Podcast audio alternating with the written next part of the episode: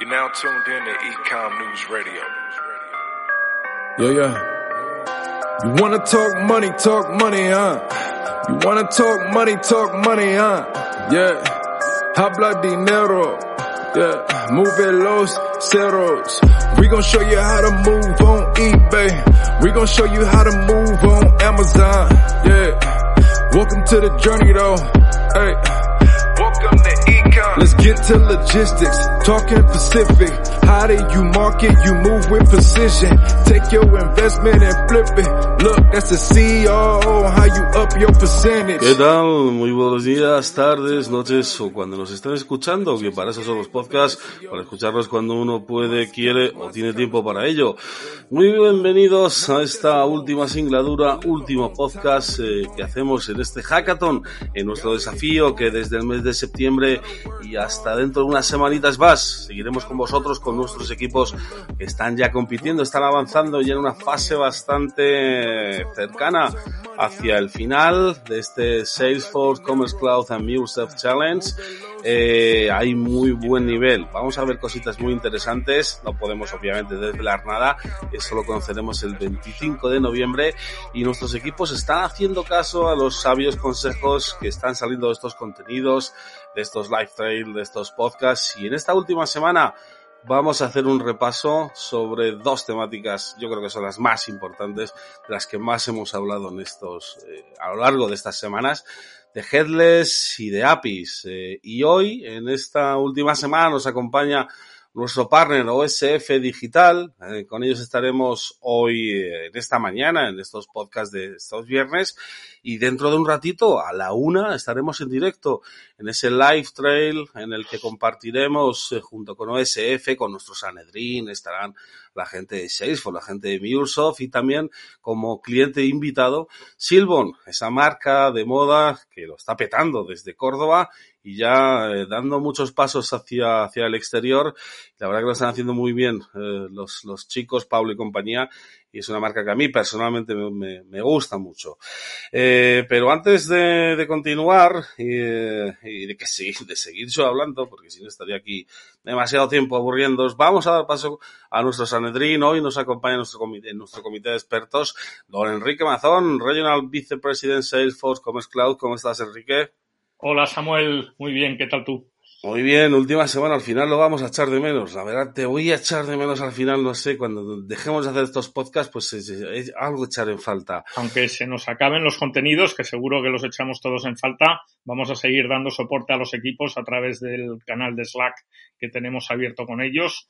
O sea que, que, que seguro que mantenemos eh, interacciones todavía durante los próximos días con todos los participantes. También saludamos, hoy nos acompaña desde OSF Digital Nacho Ibarz, el Sales Representative de OSF Digital en España. ¿Cómo estás? Muy buenos días, tardes, noches, Nacho. Hola, ¿qué tal? Muchas gracias por darnos la oportunidad de, de participar en este interesante evento. Muy OSF Digital, uno de nuestros patrocinadores Astro, junto a Accenture, Capgemini, también están colaborando, ya sabéis, Everis, Entity Data, On4U, Omega CRM, BAS, Viseo y nuestro training partner, ISDI, además de los clientes que han pasado, Cash Converter, Efecto LED, El Ganso, Sky Pets y Silbon.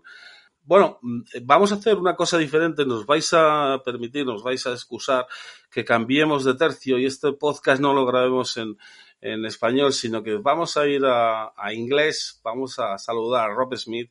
Rob Smith es el Executive Director de, de, de e-commerce de OSF Digital y es uno de los máximos expertos que hay de headless a nivel, a nivel mundial y, y, y bueno, yo creo que es una excusa necesaria como para cambiar el inglés, el idioma materno de Rob. Así que, bueno, antes de, de saludarle, está aquí Rob con nosotros, pues Nacho, presentaros un poco OSF Digital y ya saludamos a Rob. Sí, bueno, OSF Digital es una empresa canadiense fundada en el año 2003. Somos partners de, Salesforce desde el año 2010 y actualmente, bueno, pues estamos, somos más de mil empleados eh, ubicados en más de 38, 38 ubicaciones a nivel mundial. En España somos ya más de 65 personas y, como os digo, trabajamos en, en, en proyectos de todo tipo con Salesforce, principalmente en las áreas de e-commerce y de, y de marketing. Fenomenal. Pues eh, ahora sí, saludamos a Rob. Hi Rob, how are you? Thank you for your time. Thank you for, in advance for your, for your for your tips for our teams, and and uh, it's a pleasure to uh, to hear you. Thank you very much. Yeah, great to be here. Así pues, Nacho, ya te, te, dejo, te cedo los micrófonos y bueno, vamos a escucharos atentamente a Rob y a ti, que seguramente papel y lápiz, como siempre decimos a los equipos, hay mucho que aprender. Okay. Thank you, Samuel. Okay, Rob, couple of some some, some questions that uh, we think we can we can put on the table and, and talk with, um, about headless to, to help the, the, the, competitors in this hackathon to, to, to improve their developments. First question: What, what is what is headless? Thanks very much. So headless is the separation of the front end presentation layer from the back end logic of any given system. So in the case of commerce, uh, we can think about it as the website itself that the customers interact with. That's the uh, front end, and we are separating it from the back end code, which actually controls the checkout or the basket. What used to happen before headless uh, was that we had both those things in one place, and all of that code was mixed together. So now we uh, separate those things out uh, when we have a, a headless project or um, headless task to do. And the advantage of that is that all of those front end presentation layers, whether that's a website, a mobile app, a chatbot, whatever it is, they're all using exactly the same back end e-commerce code. Uh, and so you have a lot more flexibility with what you do in the presentation layer and a lot more repeatability in the back end uh, logic layer. So that, in a nutshell, is headless. Okay. And, and, and is headless a new topic for Salesforce, Rob? Uh, not really, no. So uh, some other kind of competitors might might think that's the case. Uh, we might talk about that later. Uh, but Salesforce Commerce Cloud has always been a very API enabled platform. It has uh, a set of APIs called the Open Commerce APIs, or OCAPI for short. And those APIs have been around for uh, a long time. They were there when the platform was first put together, and they have for a, long time enabled clients to create things like mobile applications, um, still using all the same data um, and logic that's inside the uh, Commerce Cloud platform. Uh, and many enterprise clients, uh, such as uh, kind of Adidas or um, George, which is a clothing brand in the UK, um, have been using this in a in a very headless way for quite a while already. Uh, so no, not really. It's been baked in from from the start. Mm-hmm. And and what's changed recently in Salesforce in Salesforce approach uh, to headless? Well, headless has obviously become a much more talked about topic uh, in recent times as e-commerce uh, becomes more and more mature, we've found that those customers want a lot more flexibility and speed of how they can update that front end experience without having to worry about breaking um, back end code or having those things mixed together. Uh, and technical teams have got more advanced and we can do more interesting things. And so headless has become more and more of a, a hot topic. Uh, to enable that, Salesforce uh, has changed quite a lot of things in its approach recently. We still have the APIs that I mentioned before. Um, so OCAPI, Open Commerce APIs, they're still heavily used. Salesforce has also introduced a, another set of APIs that keep uh, getting better as well, um, which are often called the headless APIs. The main difference between these and the previous ones is that the headless APIs uh, maintain state. And what that means is that a- API call to API call, it still understands what's happened with the customer uh, between those different calls. Whereas before, it was very functional. It was give me the products. Okay, here are the products. Now make a basket. Okay, I've made a basket. Now, when we say make a basket, it knows we're making a basket for that customer and therefore we can do lots of other things to do with AI and various other bits and pieces. So that, that's one change, um, is a new, more modern set of APIs. Uh, Second change is that they are giving uh, quite a lot of functionality within separate microservices now. So whenever we talk headless, quite often we also talk microservices and uh, it's beneficial for each function within a system to be quite isolated and separate so that we can swap it in and out. And so Salesforce are releasing more and more uh, new things as separate microservices. An example of that would be the omni-channel inventory tool um, that they've released, which enables uh, Salesforce customers to manage inventory across uh, their entire estate. So whether that is 200 stores, three warehouses, whatever it is all together, um, they can use this microservice to manage that. Um, and that's just part of a Salesforce license. So that's just one example. So that's the second part. The third part to what's changed recently in Salesforce's approach is that they've released uh, two things that don't really have a very catchy name, uh, but they are very important tools. So one is called PWA Kit, uh, and PWA Kit is a new headless uh, reference application. And what I mean by that is a set of headless templates that are ready to go, homepage, PLP, PDP, basket, checkout, my account, or all the different things you need for an e-commerce site that work out of the box uh, and can be used as a really good starting point for anyone who wants to create a headless experience on Salesforce Commerce Cloud. A lot of other platforms will ship with all the APIs, but they won't give you a demo store that you can start to use as a base. And that's what PWA Kit is. Uh, it's based on a front-end framework uh, called React, uh, React.js, which will be familiar to a lot of people.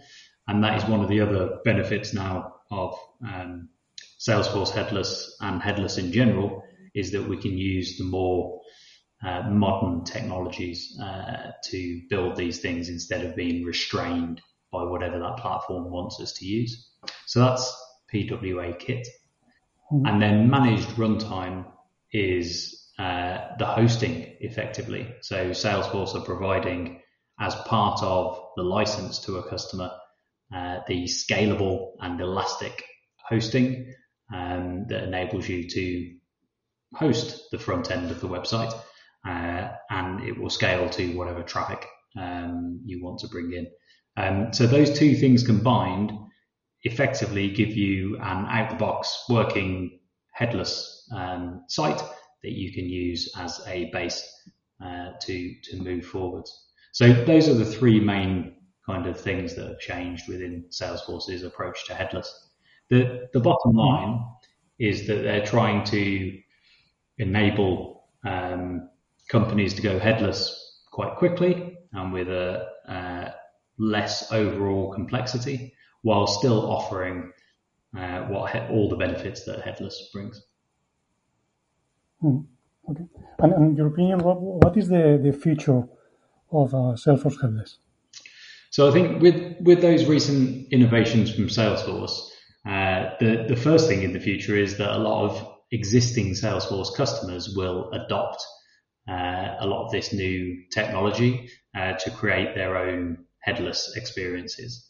Uh, a lot of new customers that are coming to us at OSF are it's one of their first questions is how do we go headless or what do you think about headless or is headless right for us?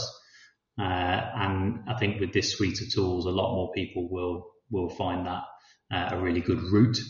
The other thing that we should keep in mind is that in general, uh, headless implementations, because they're using more modern technology such as React, uh, create very fast um, and easy to change experiences. Uh, so instead of waiting for a whole web page to reload like we did in the old days, we're only changing the small amount of the screen that needs to change uh, whenever a customer does anything. And that creates something that Google likes that is really fast for the customer. Um, and that is, that's very useful. So a lot of people will start to use it. Um, Salesforce themselves in the future will continue to develop their APIs and create new microservices. So, for instance, one that I know is coming relatively soon um, is a subscriptions API. There will be a new microservice for us to use. Uh, the PWA kit I mentioned before will continue to grow in maturity and add more kind of features into its reference application. Uh, and that will be very handy for us uh, so that we can get things done even faster.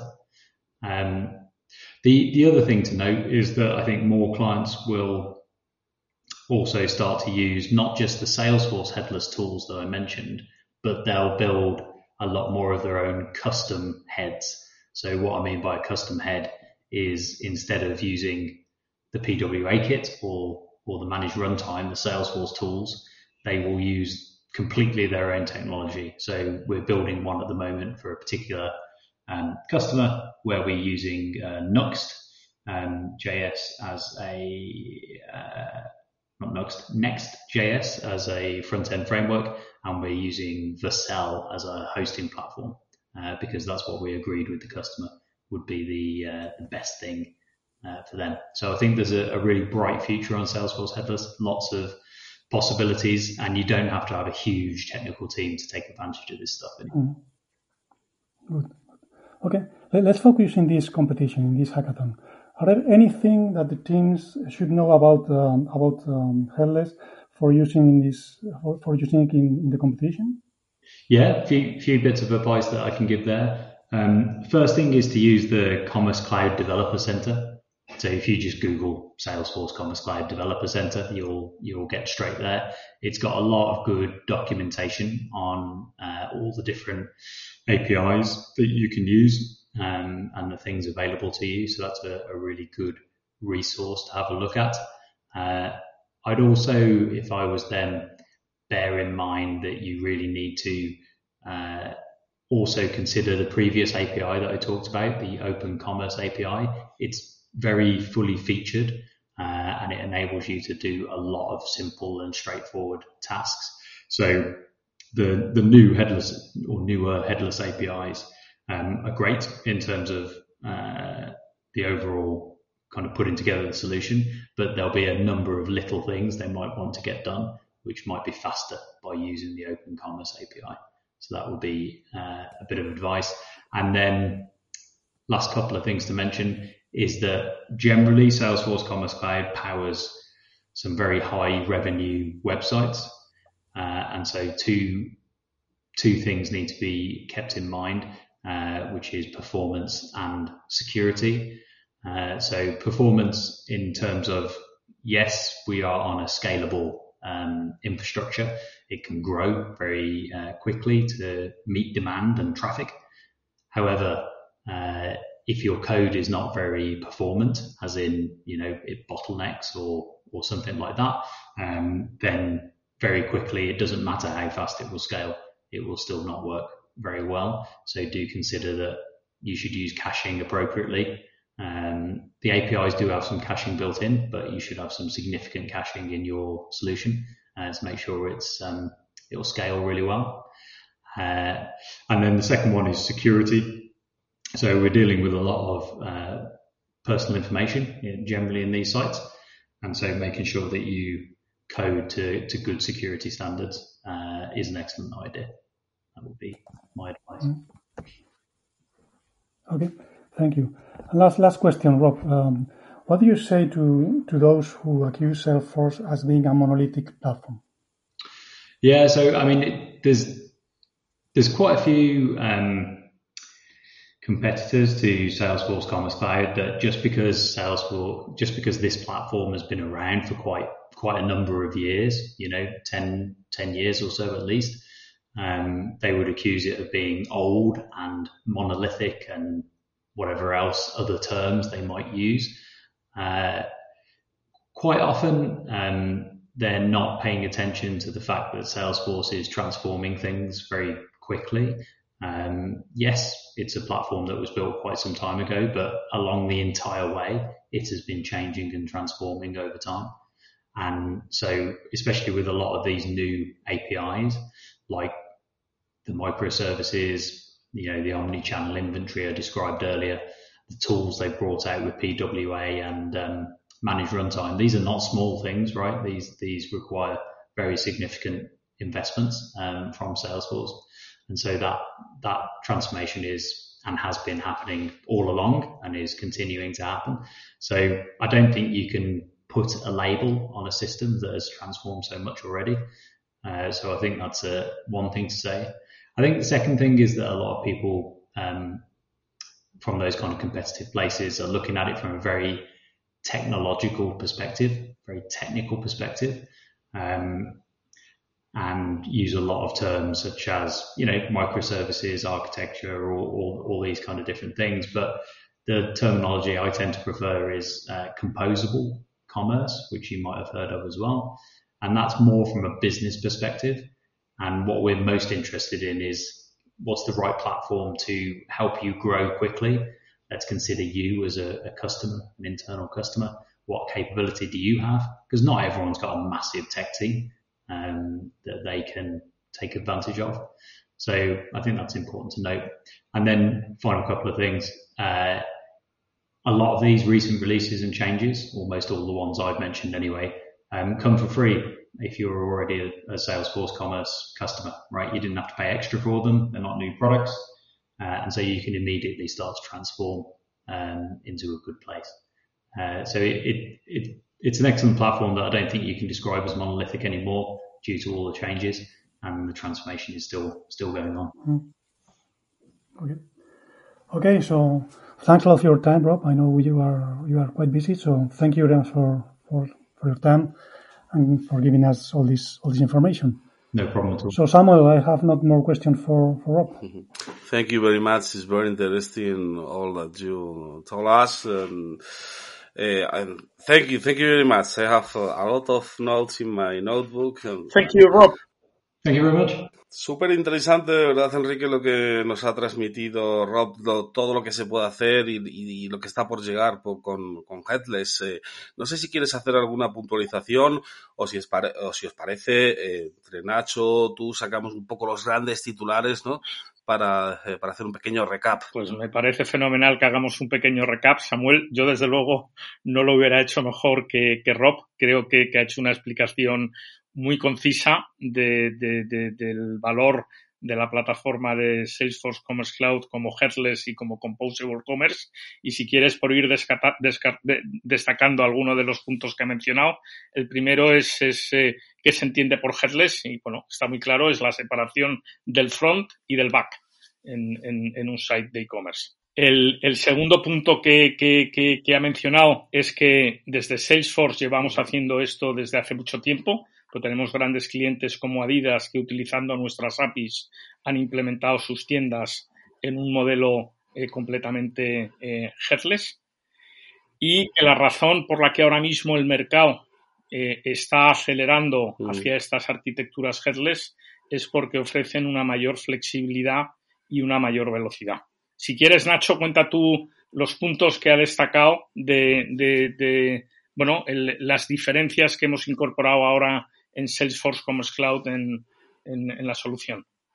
Bueno, sí, la verdad es que tampoco tenía aquí las, las, notas de, Rob, que vamos a publicar en breve un, white paper explicándolo con, con, más detalle. Yo solamente por, por cubrir el tiempo, Enrique, por puntualizar, creo que, o sea, esta tecnología parece, o sea, es, no, es novedosa y los clientes que, que, nos han contactado para, para abordar proyectos GELDES inicialmente pues están un poco, digamos, despistados, asustados en, en, en abordar proyectos que, que, a priori parecen más complejos, pero yo creo que es como todas las tecnologías que evolucionarán e irán, irán ganando, ganando posición y terreno en, los desarrollos que, que, se vayan haciendo. ¿no?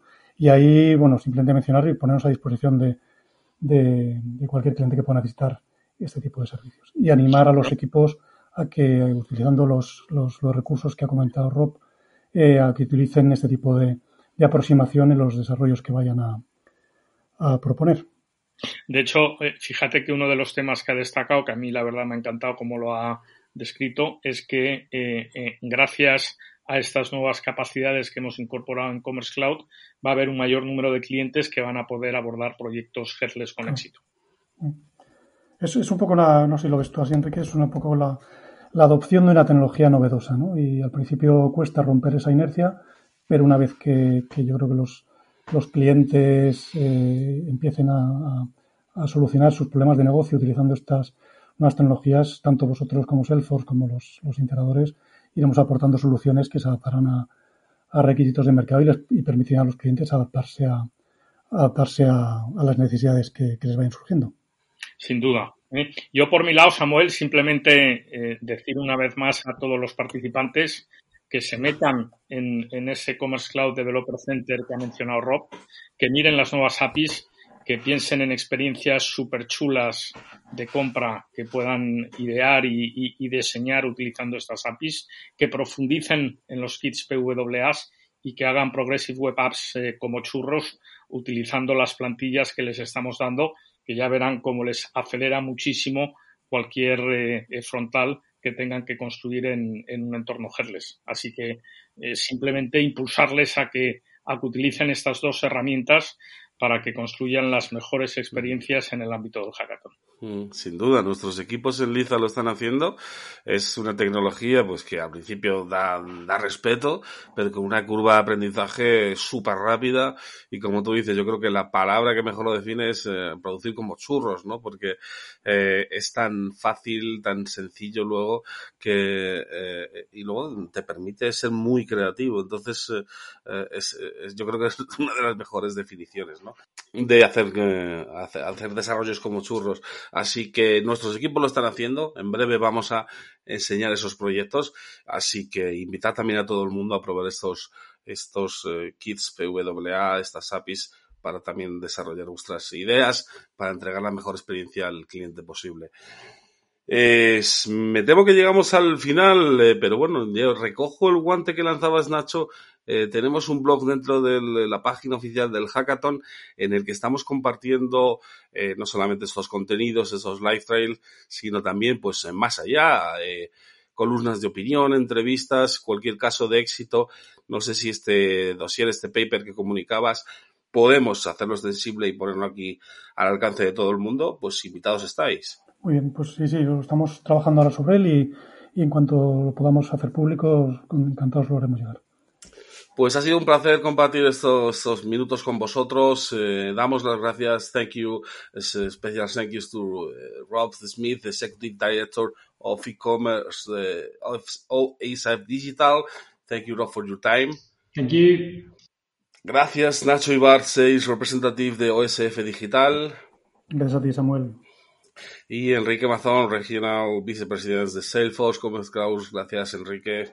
Gracias a ti, Samuel, y muchas gracias a OSF por todo el, respaldo y lo bien que está haciendo en, en, en, todos los proyectos en los que está acompañando a los clientes en, en, la implantación de Commerce Cloud. Y a vosotros que nos estáis escuchando en esta mañana de viernes eh, 22 de octubre, deciros que nos queda una última cita dentro de unas eh, tres horitas aproximadamente a las 13.00 horas. Tenemos eh, esa cita en el Live Trail.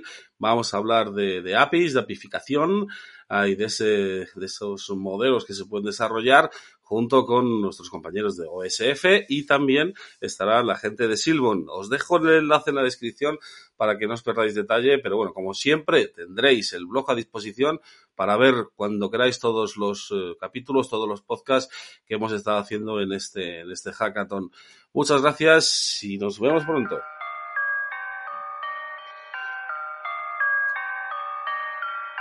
You're now tuned in to Ecom News Radio. Yeah, yeah. You wanna talk money, talk money, huh? You wanna talk money, talk money, huh? Yeah. Habla dinero. Yeah. Move los ceros. We gon' show you how to move on eBay. We gon' show you how to move on Amazon. Yeah. Welcome to the journey though. Hey.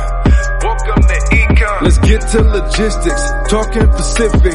How do you market? You move with precision. Take your investment and flip it. Look, that's the CEO. How you up your percentage?